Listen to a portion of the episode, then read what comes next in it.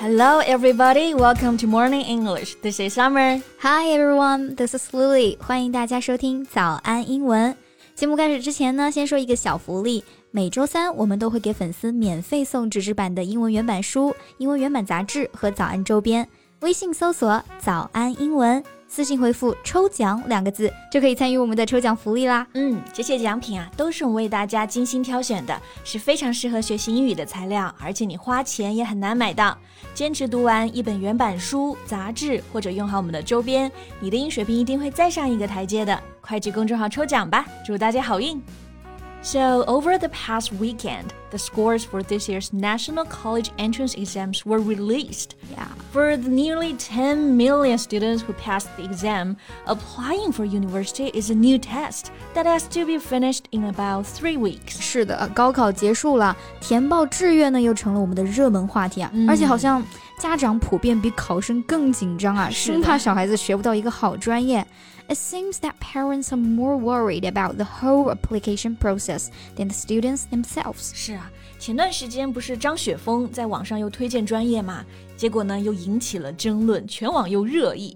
So every year at this time. There's going to be a debate over the majors. What is the best and most popular major? What major can help your kid find a decent job and earn a good salary? 就大家都想知道哪个专业就业好，哪个专业最受欢迎。嗯，也是可以理解的，毕竟选学校啊，选专业也是得谨慎些啊，又要自己喜欢呢，又得结合现实情况考虑。So it's understandable that some should be shilly-shallying over what major of which university to apply for. 对，哎，这里有一个词啊，shilly-shally，它描述相当到位。这个词的意思就是很纠结、很犹豫。You take a long time to do something, especially to make a decision. 读起来也很好玩啊，叫做 shilly shally。嗯，是的，比如说啊，别纠结了，选个你自己喜欢的专业就好，就可以说 stop all the shilly shalling, just pick a major you like. Yeah. OK，那还有一些热词啊，比如像填志愿呀、选专业啊、一本、二本学校、九八五、二幺幺，这些英文可以怎么说呢？Let's talk about that in today's podcast. Great. 那我们今天的所有内容都整理成了文字版的笔记，欢迎大家到微信搜索“早安英文”。私信回复“笔记”两个字来领取我们的文字版笔记。嗯，那首先先看高考这个词啊，大家应该都不陌生了。对，就可以说 the National College Entrance Examination 大学入学考试，或者你直接用拼音说 take the 高考也是可以的。比如说高考前后，这个学生需要填表，列出呢你自己想去的大学。before or after students take the Gaokao, they need to fill in a form listing the colleges they want to get into. 嗯，那这个填志愿其实就是申请大学，嗯、关键词呢那就是 application。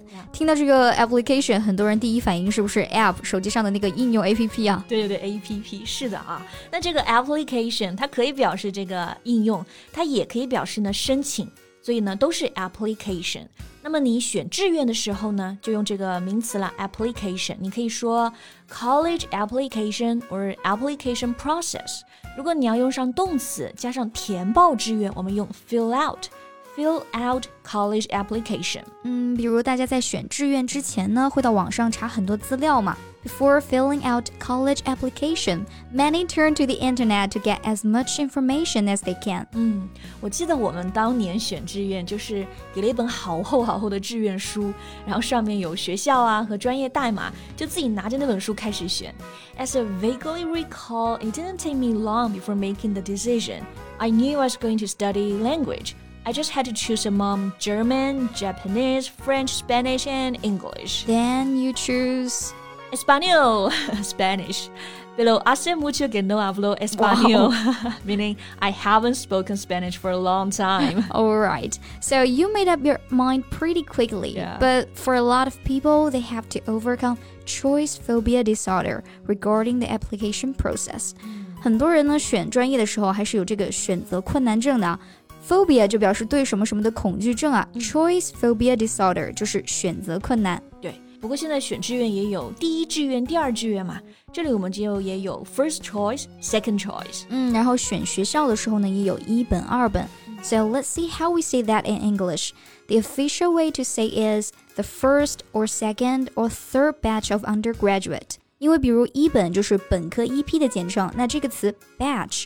B A T C H 就是表示批次，嗯所以一本呢就是 the first batch of undergraduate。 undergraduate 就是本科教育的意思。 Right. Or you can say the first batch of universities for students to apply. 然后二本、三本呢，分别就是 second batch, third batch. 嗯，不过这个还是比较官方的啊。那也有更加通俗易懂的翻译，比如一本呢就是 top public universities，很好的重点学校； 二本呢就是 basic public universities，一般学校；然后三本就是 profit colleges。 Yeah, it's clear when you put it that way. 然后像一本里面呢，它也有九八五二幺幺嘛。这里如果你直接说 two one one or nine eight five university, foreign people may not have a clue. So how do we say that? 嗯，其实二幺幺九八五就是重点大学嘛，所以简单点说呢，就是 national key universities，或者说世界一流大学 world class university。 Yeah, right. World Class University，这个其实就是 Project 985九八五工程的目的嘛，to promote the development and reputation of the Chinese higher education system by founding world-class universities in the 21st century. 嗯，所以如果你想说我志愿填了一所九八五大学，then you can say I am applying for a national key university。如果你被这所大学录取了，录取这里用 admit 就可以。 Then you can say you're admitted by a world-class university. 那下一个问题啊，就是、学什么专业呢？专业这个词啊，就是 major。So then let's talk about majors。 OK，那先讲一下 major 这个词的用法，还是比较简单的。首先可以做名词，For example, my major is history，或者还可以表示学这个专业的学生。比如我是西班牙语专业的学生，I'm a Spanish major。 and it can also be used as a verb. The collocation is major in. So we can also say, I major in, for example, software engineering. Yeah, software engineering 就是软件工程。 确实啊，现在和 IT 呀、人工智能相关的专业还是很吃香的。嗯没错。 Despite concerns over career prospects and increasing competition among graduates, the IT sector in China is consistently offering higher than average salaries for graduates starting their careers, according to recent employment data. 最近的招聘数据表示呢，IT 行业毕业生的薪水啊是 higher than average，是高于平均水平的。是的，所以尽管有 concerns over career prospects 对于职业前景的担忧啊，and increasing competition 竞争呢也是越来越激烈了，但是 IT 仍然是今年报考的热门专业啊。Over the last decade, majors such as software engineering, network engineering, and information security have consistently ranked among the top 10 in terms of monthly incomes for fresh graduates. 嗯，那相关的这个 major 除了有软件工程，刚刚丽丽还讲到这个 network engineering 网络工程、information security 信息安全，这些都是 popular majors。So what about those that are less popular?